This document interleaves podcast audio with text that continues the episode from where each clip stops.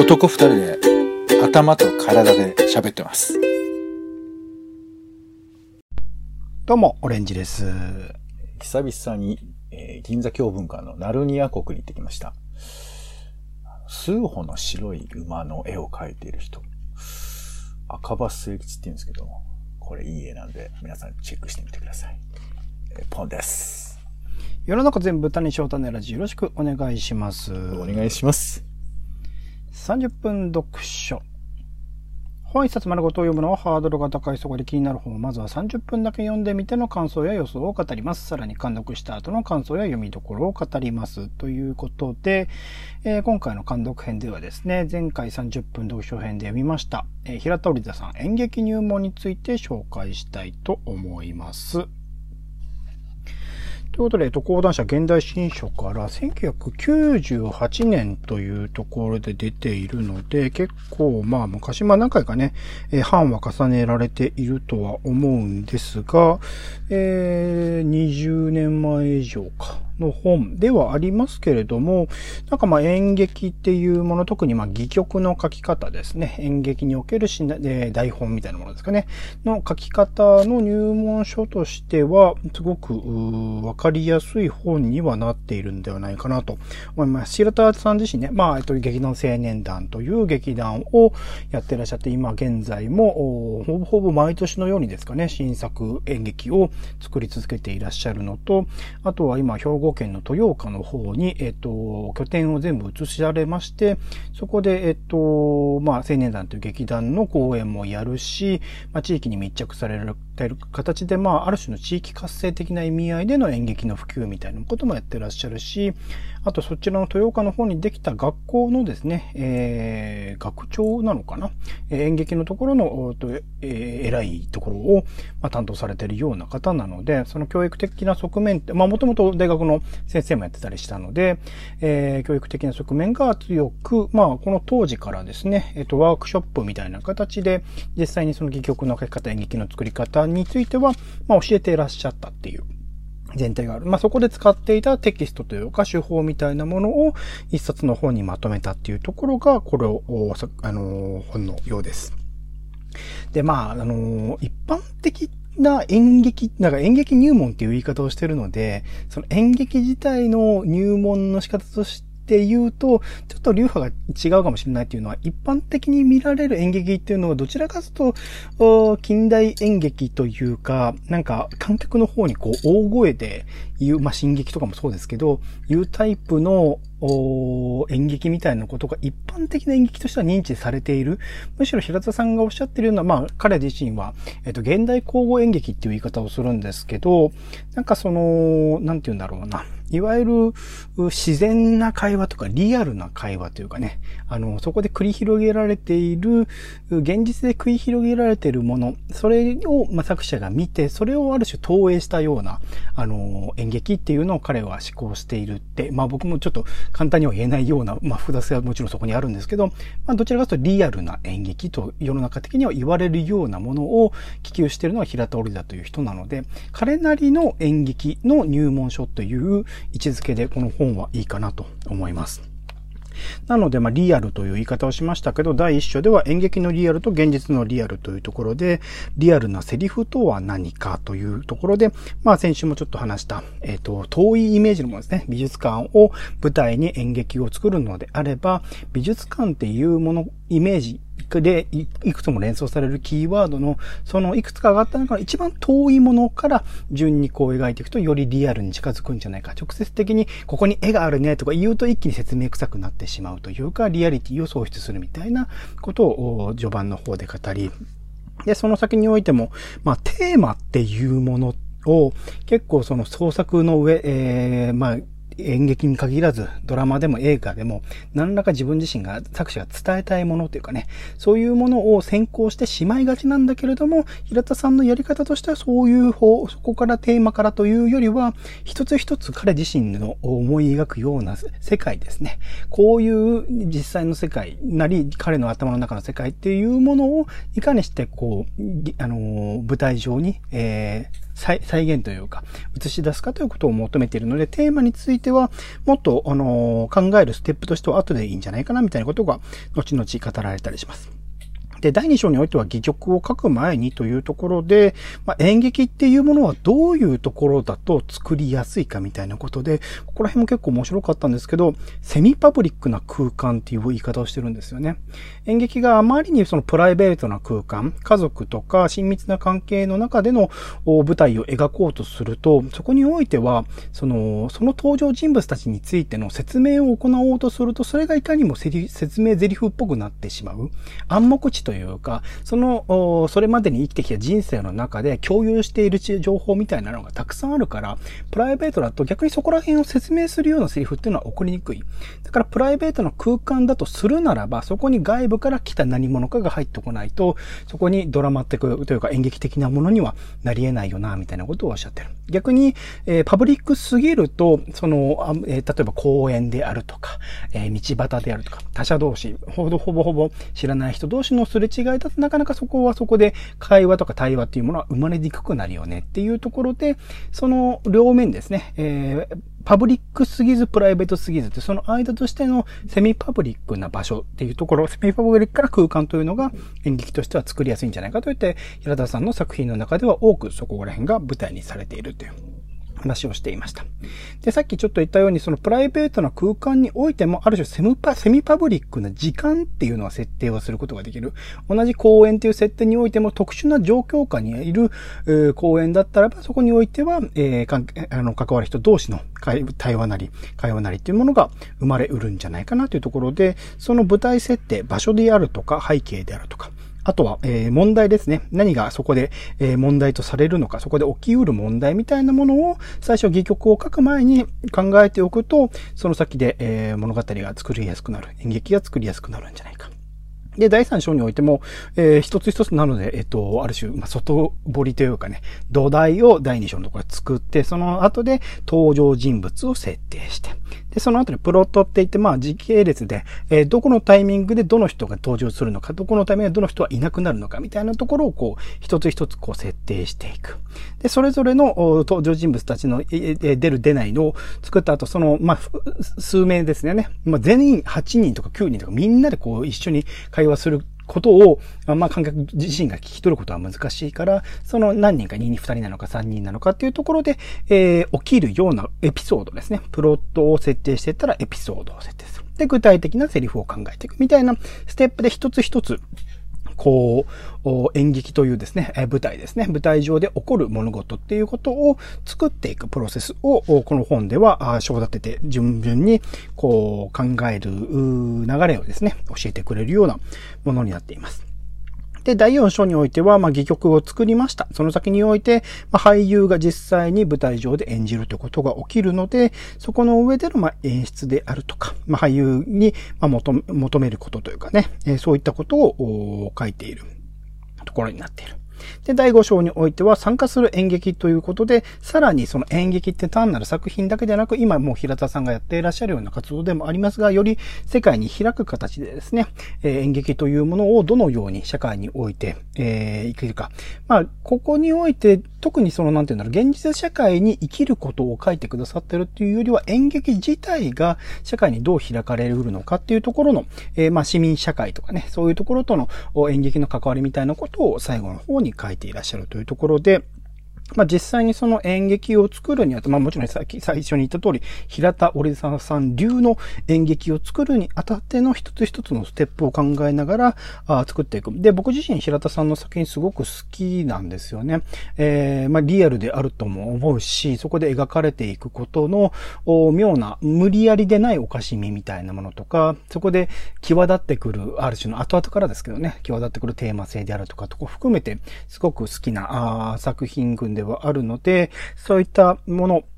えー、まあ、ファンも多い方です。えー、そそういった作品がどのように、えー、作られていくのか、どのように作ることが、あ僕たち自身、まあ、一般の人でも含めて戯曲というものは誰にでも作れるものであるということを平田さん自身おっしゃってますけど、それを実際に確かに、えー、できうるような流れになっているのかなと思います。もちろん、えー、この演劇の作り方、彼、平田さんの演劇の作り方が全てではないとは思いますけど、その一つの方法として、えー、作りやすい分かりやすい本にはなっているのではないかなと思いました。なので、何らかその創作ですね。まあ演劇に限らず、当然、まあ演劇ならではの制約というか条件的なね、えー、厳しさみたいなのもあるけれども、それをまあさらに外してドラマとか映画とかっていうのを考えることができる面もあると思うので、えー、そういった物語を作りたいっていう人にはすごく参考になるのでは、実際ね、演じる人が、小説とかまた別かもしれないですけど、実際に演じる人がいる、えー、そういった表現において作りたい人は、すごくく勉強になる本でもあるのかなと思いました。なのでそういう人にもおすすめですし、演劇自体好きな人ね、見るの好きな人とかドラマとか、あのー、映画とかを見るのが好きな人も、こういう考え方で作ってる人がいるんだってことを考えることはすごく、理解にも役立つのではないかと思うという意味では幅広くいろんな人にお勧めできる本ではあるのかなと思いました。はい、そんな感じですかね。何か感想なり質問なりあればお願いします。面白いですか、この本。面白いですね。まあ、でも、その前提において僕が平田さんのファンであるっていうところは大きい気がするので、うん、なるほど、平田織田さんは演劇を作る上でこういう風な考え方で作ってるんだっていうのを、実際にその彼自身の作品、何個か僕も見たことがあった科学の、科学する心とか、何個か見たことがあるものはあったので、それがなるほどこういうことで考えられてるんだとか、実はテーマ性みたいなものってものすごく後から付け加えれるって言ってるというか、というか、その先で考えられてるもんだな、みたいなところを面白がるっていう要素は多分にあったので、それも含めてっていうところではあるかな。だから全く平田さんに思い入れがない人が、その100%楽します、楽しみだけで読み進められるかっていうと難しいのかもしれないとは思います。うん。まあじゃあその、映画ファンとか、そういう人がパンフレットを後で読むみたいな感じで、どういうふうに作られてるかをな覗くみたいな、そういう感じの本なのかな？うんっていうのに閉じられてるわけじゃないですか。僕自身の読後感としてのこの面白さっていうのはそういうところに平田さんの本だからっていうところに起因してるところが多いと思うので、うん、そうじゃない人が読んだといいのよ。あの、オレンジさんの感想を聞いてるんで。そうです。僕自身はそうです、ね。的にはそういう視点が。だから一般的なその見方みたいなことをちょっと考えられないっていうところが正直、ね、いやいや、まあまあそうですか。なるほどね。なるほど。はい。ありがとうございます。なんか僕、何かの本で読んだんですけど、平田さんがその、日本においてやっぱりその演劇の地位というのが、まあ、うん、こう、説明しづらいところもありますけど、例えばその、大学教育の中で演劇、うん、例えば芸大って演劇科ってないんでしょ？確か。東京芸大。芸大はないはずですね。うん、でそのそうですね。映画はありますからね。ものが、なんかこう、なかなか難しくて、でも、うん、まあ彼はなんかね、その学生、中学生、高校生、まあ小学生含めて、教育の中でそういうふうなものを、えー、取り入れることで、その演劇そのものじゃなくて演劇を使って様々な、えー、教育効果があることができるんじゃないかっていうことを、なんかね、こう、指し示したりしているんで、そういうことも念頭に置くと、なんか彼の作り方、まあ、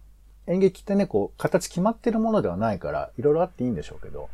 こういうふうなやり方、手法がそういうふうな意味合いにもつながるとか、いう話にも、なんか接続しているのかもしれないですな。最後の方の章でね、彼自身はその世界の見え方っていうか、あの、その演劇とかを含めて作った人を見て、見た人、それぞれの人の世界の見え方の、まあ、多様性というかね、いろんなものが見えるっていうことは、あの、やっぱり演劇における価値だよね、みたいなことはおっしゃってるので、うんまあ、今現在ね、ちょっと演劇見るのにも、あの、映画とかより高かったりするから、うん、なかなか日常ではなかったりするとは思うんだけれども、おっしゃる通り、その教育現場とかも含めて演劇っていうのは、まあ、映画とかに比べると予算とかね、はるかに低く作ることはできるものではあったりするから、そこら辺はもっと日常になってほしいなとは思いますね。これ演劇ファンとしても。ね。種ラジでも演劇やりたいぐらいですけどね。はい、ありがとうございます。ラジオドラマは、はい、いつでもお待ちしてますよ。原稿を送ってくれるかなと思って、ポンさんが。では続きまして、30分読書編ですね。えー、今回は、えー、久々です。えー、僕の大好きな学びの基本シリーズ、NHK 出版さんから、出てるの僕気づいてなくって、最近タイムラインでな、ツイッターで流れてきて、おっと思って買いました。えー、今回は幸せの哲学という風に題して、あれこの人なんて読むんだっけ？西、西さん。西健さんじゃないよな。西さんという方、西健さんにいるのか。方の、まあ、哲学についての本になります。哲学についての本も数多く出されていらっしゃる方ですね。京都精華大学の今、あ違うか、東京医科大学哲学教室教授という、ちょっと変わったところですかね。でまあ、幸せの哲学というところで、まあ、人間がですね、どのようなことを希求して求めて、えー生きていくのかっていうことを、まあ、いろいろなですね、哲学者の言葉を紐解きつつ、捉えていくもの。まあ、えっ、と、僕も30分ぐらいで、はじめにっていう章ですね、幸せの条件という章をさっと読んでいたんですが、まあ、具体的に哲学者で言うと、ヘーゲルであるとか、ニーチェであるとか、ハイデガーであるとか、えーそこら辺の人たちの、いわゆる、そもそも人は何を求めて生きるに存在なのかっていうことを考えていこうという本だそうなので、まあ、うーん、単純にその幸せ、まあ、幸せって言葉もいろいろな意味合いがもう入りすぎていて、なかなか一つにくくれないものではありますが、人間自身がどういうものを求めていくのかっていう、どういうものを求めて生きるのかっていうところを、まあ、いろいろな過去の哲学者たちの言葉を紐解きつつ、考えていくものになるのかなと思うので、僕自身もなんか幸せってなんだっけっていうのはなかなか日々日々考えてはいるけど答えが出ないものだったりするので、それの一つの答えではないですけど選択肢みたいなものを与えてくれるのかなと思ってちょっと楽しみに読みたいなと思っております。はい。では、ポンさん3分読書お願いします。はい、えー今回はですね、えーオリンピック、パラリンピックが無事終わりまして、その後、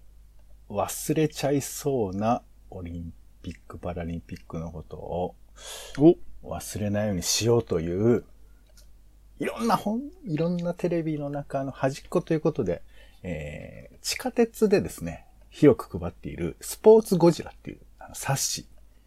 スポーツゴジラ。これまずスポーツゴジラのことを喋るのがね、時間かかると思うんですけど、えーこれね、多分、あのーなんかこう、いいわゆるその、スポーツ業界ってこれ出してるのは、特定非営利活動法人スポーツネットワークジャパンっていうところが出してるんですよ。うんうんうん。で、長田渚っていう人が主幹というか、リードを取ってやってるもんで、知らないかな長田さん。わかんない。長田渚さん。スポーツジャーナリストでいいのかな？うーん。で、まあ、今回の特集名は理想のオリンピックとは何かっていうことで、うんオリンピックのことがまあ、いろいろ、いろんな方によって語られてるんですよ。うんうん白井健三のことをについて取材した記事だとか、あと玉木。正幸さんってあの、なんか髭生えたメガネかけたおじさんよくテレビ出てる人とか。はい。で、まあ、まあ、簡単に言うと、あの、スポーツ、えー応援雑誌なんですよ、これは。うんうんうんうん。だからこう、まあ、スポーツの力で、えー世の中変えていきましょうとか、えーより良い市民作りましょうみたいな感じだから、こう、オリンピック推進冊子ではあるの。ざっくり言うと。うん。うん。うんだけど、まあもちろんいろんなこう、最近の声があるから、それを受けて、えーいろいろ矛盾もありながら、みたいなこと、えー、玉木さんのタイトルだとね、根本問題を解決して素晴らしさを残す方法、みたいなことだったりとか、あと、多様性をもたらす黒船とかね、えーアスリートの活躍と市民の交流こそ理想のオリンピック、みたいな形で、まあ割とこう、オリンピックの、えーポジティブな面を、こう、忘れずに拾い上げていきましょうみたいなことが書かれているんですよ。この冊子は。で、まあ、いろんな、えーオリンピックの検証番組とか検証本とか、やってんのかね？俺テレビあんまりちょっとそういうの見てないですけど、えー、こんだけね、寸前までメダルいくつだって言ってて、パッと忘れちゃうのかってよく言われますけど、NHK がなんかでこの前やってましたね。えー、コロナ禍でどういうふうにオリンピック、パラリンピックが行われてて、一般の市民がどう大変だったかっていう番組とかやったりしてましたけど、まあそういうふうなことを、まあ、冊子の方でもやってほしいなと思い、思うし、こういう推進する側の方も、まあめんどくさくてもこういうのを作っていくっていうのは、まあ俺は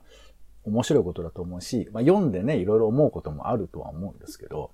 こういう立場の人たちが、えー、こういう風な本冊子を作って何かしら書かなくちゃいけないときに、言葉として僕らが受け止められる情報ってなかなか面白いと思いますんで、まあ、ちなみに後半はね、えー、なんかこう、競馬の広告だとか、えー、コミュニティスポーツ推進女性プログラムとか、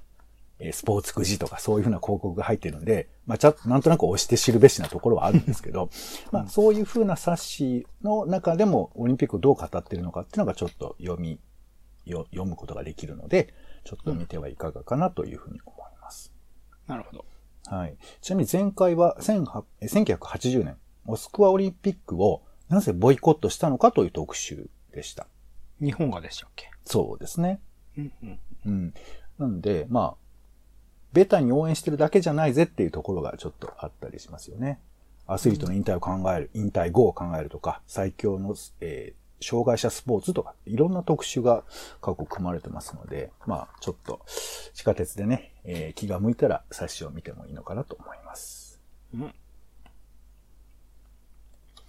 はい。普通にベタな本の紹介になっちゃいましたけど。改めて、えっと、タイトルは？スポーツゴジラ。これ今回52号ですね。発行元はどこでしたっけごめんなさい。発行元は、えー、どこなんだろうね。スポーツ振興くじ女性事業の一環で出してるところが、発行はスポーツネットワークジャパンなのかな？ちょっとあんまり大きくは書かれてないから。普通に駅、駅とかで取れるってことですかね？そう、僕はあの、大江戸線の駅で手に取ることができました。今後は青い冊子なので、何書いてんだっていうのをね、ちょっと覗いてもいいかなと思います。はい。ありがとうございます。では、ポンさん30秒読書お願いします。はい。えー、と、ちょっと読んで喋ってを続けております。えー、30秒読書。今回も、独学大全。絶対に学ぶことを諦めたくない人のための55の技法という本が700ページ以上にわたってあるんですけれども、今回はいよいよ168ページ、第6章、環境を作るというところになりました。はい。えー、ここでもいろいろ書いてあるんですけど、冒頭ね、えー、ムチ君と親父さんの対話というコーナーでございまして、ここでは、まあいろいろあるんですけど、えー、すべ、いろんなことを学ぶことは社会と繋がっているんだっていう話から、結論として同じ本を読む者は遠くにいるという言葉で結ばれてます。つまり、知識というものはえー、誰かしらそれをこう、つなげている社会の存在が、あの、不可分なので、だからあんたがやる気起こすとか、例えばこういうことやることどういう意味があるか。独学っていうのは孤独に学ぶっていうことではなくて、一人で学ぶことで、それをつなぎ止めるのはやっぱり社会とか、えー、まあ、さ、まあ、例えばツイッター投稿するぐらいからでもいいんですけど、そういうようなつながりを使うことで、うん、えー、学ぶことというのがより価値あるものだし、そういうものがそもそも学ぶことじゃないの？みたいなことが冒頭書かれているということですね。はい。これ以降はその、えー、環境を作る方法について書かれていくということですね。はい。なるほどね。まあ本当ですよね。一人だけじゃなくてね。別に友達いなくたってね、いいんですもんね。それはね。そうそう。まあまあそうね。だから昔の知識人、哲学者とかは、えー、うん、そういうなんていうか深いところで繋がり合って、えー、学問を深めてたみたいなことも書かれたりしますね。なるほど。うん。面白い。はい。では、ポンさん、読書ニュース、最後お願いします。はい。えー、本の周りのニュースをピックアップして紹介しております。読書ニュース。今回まずこちら。えー、本の雑誌の方の記事ですね。えー、第100回料理レシピ本大賞というのがありまして、今回は料理部門大賞としてカレンの台所が選ばれました。あらあら。はい。えーこの、まあ、料理レシピ本大賞というのが9月7日オンラインでこう発表されたそうなんですね。で、うん料理部門の大賞に滝沢カレンさん、あのタレントの滝沢カレンさんのカレンの台所。えーそれからお菓子部門の大賞として、えー材料2つからオーブン不使用、もっと魔法の手抜きおやつというのが選ばれたそうですね、流行ってるね。はい。えーこのカレンの台所は、えー僕も書店でお見かけしたことはありまして、どんなことが書いてあるんですか？なんか言葉として意味が不明なことがいっぱい書いてあるみたいな感じ？まあ、意地悪な言い方にまあ聞こえた人もいるかもしれませんいや、けど、脱力タイムズでそれを売りにしてる人だからや、なんかそこら辺が嘘だとすると、なんか作られたもの感がすごいなと思って。なるほど。まあ、意味不明というよりかは、ちょっとこう、なんていうか、独特な言語を使っているっていうふうな言い方だとちょっと言い訳臭いのかもしれませんけど、まあ、ちなみにこの本ですが、発行部数は20万部ということで、うん非常に売れていて、女性を中心に。レシピ自体自体が美味しそうなのかね？でね、これね、僕もちょっと読んだんですけど、まあ、あの、うんちょっと細かく読み切れてないところもあるんですが、なんか、彼女の独特な言語感で、えっ、と、細かくレシピを書くというよりかは、まずその introduce、こんな風な時にこんな風なの作ってみましょうみたいな、うんっていうのがか書かれていまして、えっ、とね、そのこと、その魅力を存分にノートで書いている方がいらっしゃって、うん。えー読書感想、カレンの台所、滝沢カレンの、えー身体言語で書かれた励ましの料理本ということで。励まし。うんうんはい。えーここにね、まあ、いろいろ書かれているんですよ。えーここで、まあ、この奥さんがね、なんかその本を読んで料理を作ったんだっていう話なんですけど、ここに書かれてる文章が、えー例えばね、これピーマンの肉詰めの話ね。本日はひょっこり穴から顔出し、スタイルに誰もが胸打たれるピーマンの肉詰めです。肉を何かに詰めたくて仕方ない方におすすめです。お集まりいただくのは、ピーマンに豚ひき肉多め、牛ひき肉少なめ、玉ねぎ、お麩、卵です。途中まではハンバーグを作る気持ちと被っていいんですので、玉ねぎをみじん切りにしましたら、うんぬんかんのありまして、えー、ということなんですよ。はい。これがあの、ピーマンの肉詰めの冒頭らしいんですけども、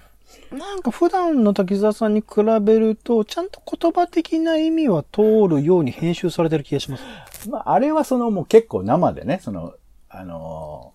ー、脱力タイムズのことはまあ、原稿は考えてらっしゃるのかもしれませんけど、まあ、ただ、まあそういうふうな何？本当はどうなのかよっていうふうな下世話な視点で読みたいなら、まあ、まあそれはそれでいいと思うんですけまあ、ど。滝沢さんが滝沢さんの名前出してる以上はね、そこから逃れられないですよね、と。いやいや、そんな芸能リポーターみたいなこと言わないで。俺がお思うこの本の魅力は、まあ、ここにもすごく書かれてるんですけど、なんていうか、やっぱその、何？どうしても料理を作るための人の本って、正確なことを書いたり、どういうふうにしたら美味しいかとか、どうやったら正しく作れるかっていうことを書くのが普通だと思うんです。でもこの本、ね。そうそう、この本は、まるで一緒にもしくはちょっと背中を押してれるぐらい、その押し方も励ますとかっていうよりかは、なんか、こう一緒に料理作ってて楽しい感じで、ね。この人と。うん。っていうのが、なんか味わえるみたいなことが書かれていて、で、まあ、その、その今のね、イントロみたいな文章を読むと、思わず作りたくなっちゃうっていうふうなことが、まあ、このうん。ブログの方には書かれ、ブログの記事の中には書かれていて、あ、なるほど、そういうふうなことをね、深く読む人はそう思うんだなと思って、まあ僕も直感的に感じたので、あ、うん。こういうふうな、まあ、料理本過去になかったわけではないとは思うんですよ。まあ、これ究極言えば、あの、おかずの、えークッキングの土井先生と同じだと思うんですよ。うんうんうん。なんか、例えばほら、彼も分量なんか、まあ、ええんですよ。これね、あの、気持ちいいキャラクとこまでターが乗ってきますよね。そう、でも、俺そこがなしに、なんか機械みたいにして作るのって本当はあんのかなってえ、思っちゃうでも、あれじゃないですか、ポンさん好きなあの料理番組なんとかビーナーみたいなやつ、あれなんてないじゃないですか。キャラクター。いや、俺の批判は別に今日は甘んじて受けるけど、それはいいよ AI 置いといて。AI みたいな存在。AI じゃないよ。あれもちゃんと監視をして NHK の人が編集して番組作ってんだから、いや、この反応は意味がないからやめて。俺の、俺の僕さっきちょっと思ったのは、はい。そうか、滝沢カレンさんのうん見てる世界の共有、それこそ平田織田さんが言う演劇と目指すところ実は近いんじゃないかってちょっと思ったんですよね、今聞いてて。ああ、まあそうかもしれないね。もしかしたら。なんか、えー、なんかこう、世界の断りの説明をするわけではなくて、やっぱ人間と寄り添うとか、具体的な何かをやるっていうことの先に何か思想とか見えてくるものがあるわけで、なんかこう、こういう人ってああいうものでしょっていうふうな、なんかこう、まとめちゃうにはあまりにもももったいない魅力がそこにはあって、でその彼女が料理を作るっていうことに、なんてこのきっちり読んでない本の解説をしてどうするんでしょう。はい。ということで、まあ、今回、ここに受けがあるんだ。それはいろんなもののヒントになるかもしれないですね。まあ、はい滝沢さんほど、その面白みみたいなものを含めていらっしゃることはいらっしゃる、なかなかいないと思うけど、うんそれはいいですね。うんはい。まあ、おばあちゃん子であることがね、なんか大きいんじゃないかみたいな話もあったりしますけへえど。。ということで、えー本の雑誌に載っていた料理レシピ本大賞ね、えー今回の大賞が滝沢カレンの、カレンの台所だったって話でございました。はい。それからじゃあちょっと最後にもう一つね、えっ、とね、本の引き出しでサイトに載ってました、えーうん次世代作家文芸賞大賞ということで、えーこれはなんか、あの、ツタエの、ね、カルチャーコンビニエンスクラブと、えーし小説執筆ツール、えーこれ、ノーラかな？を、えー提供する会社がやっている次世代作家文芸賞大賞というのがあって、でこれが、えー9月9日に、えー開催されて、えー、金倉イルカさんの君がこの世を去った後の世界という作品が一般向けエンターテインメント小説部門で、えー受賞されたそうなんですよ。これはまだ刊行されてないってことですかね。さこれから出すってこといいのかな？でね、これちょっと記事で僕面白いなと思ったのは、この僕知らなかったんですけど、まあ、最近はこういうものがいっぱいあるのかもしれないんですけど、あの、なんかね、プロットから執筆まで、えー創作をサポートする、あの、ウウェブツールっていうんですか。うんうんこの今、えー紹介した、の、の、ノラじゃない？ごめんなさい。ノラですね。ノラっていう執筆ツールを使いましょうっていうのが書いてあるんですよ。まあ、使わなくてもいいんだとは思うんですけど、えーまあ、こういうノラを使って、さらに出版社、伝えグループの出版社が責任を持ってへ書籍化しますというのが書かれているんですけど、まあ、書籍化の方も素晴らしくて、まあ、ね、伝えに置かれるとかいうのもあるんですけど、このノラっていうのは、えー PC、スマホ両方で使えるものなんですが、プロット機能とか、登場人物の保存、これなんかアプリの紹介だけ見ると写真とかも載せられるみたいですけど、それから執筆の、えー行間、えーとか文章を実際に書くこともできるみたいな感じで、だからよくさ、小説の登場人物のプロフィールを書きましょうみたいなことが教科書的に書かれたりしますけど、その辺のことを全部アプリ上で完結できるっていうことだと思うんです。うんうんうんうん。だこういうふうなもん、もはやアプリがあるわけだから、まあソフトウェアがね、こういうふうな形で小説書くような人も、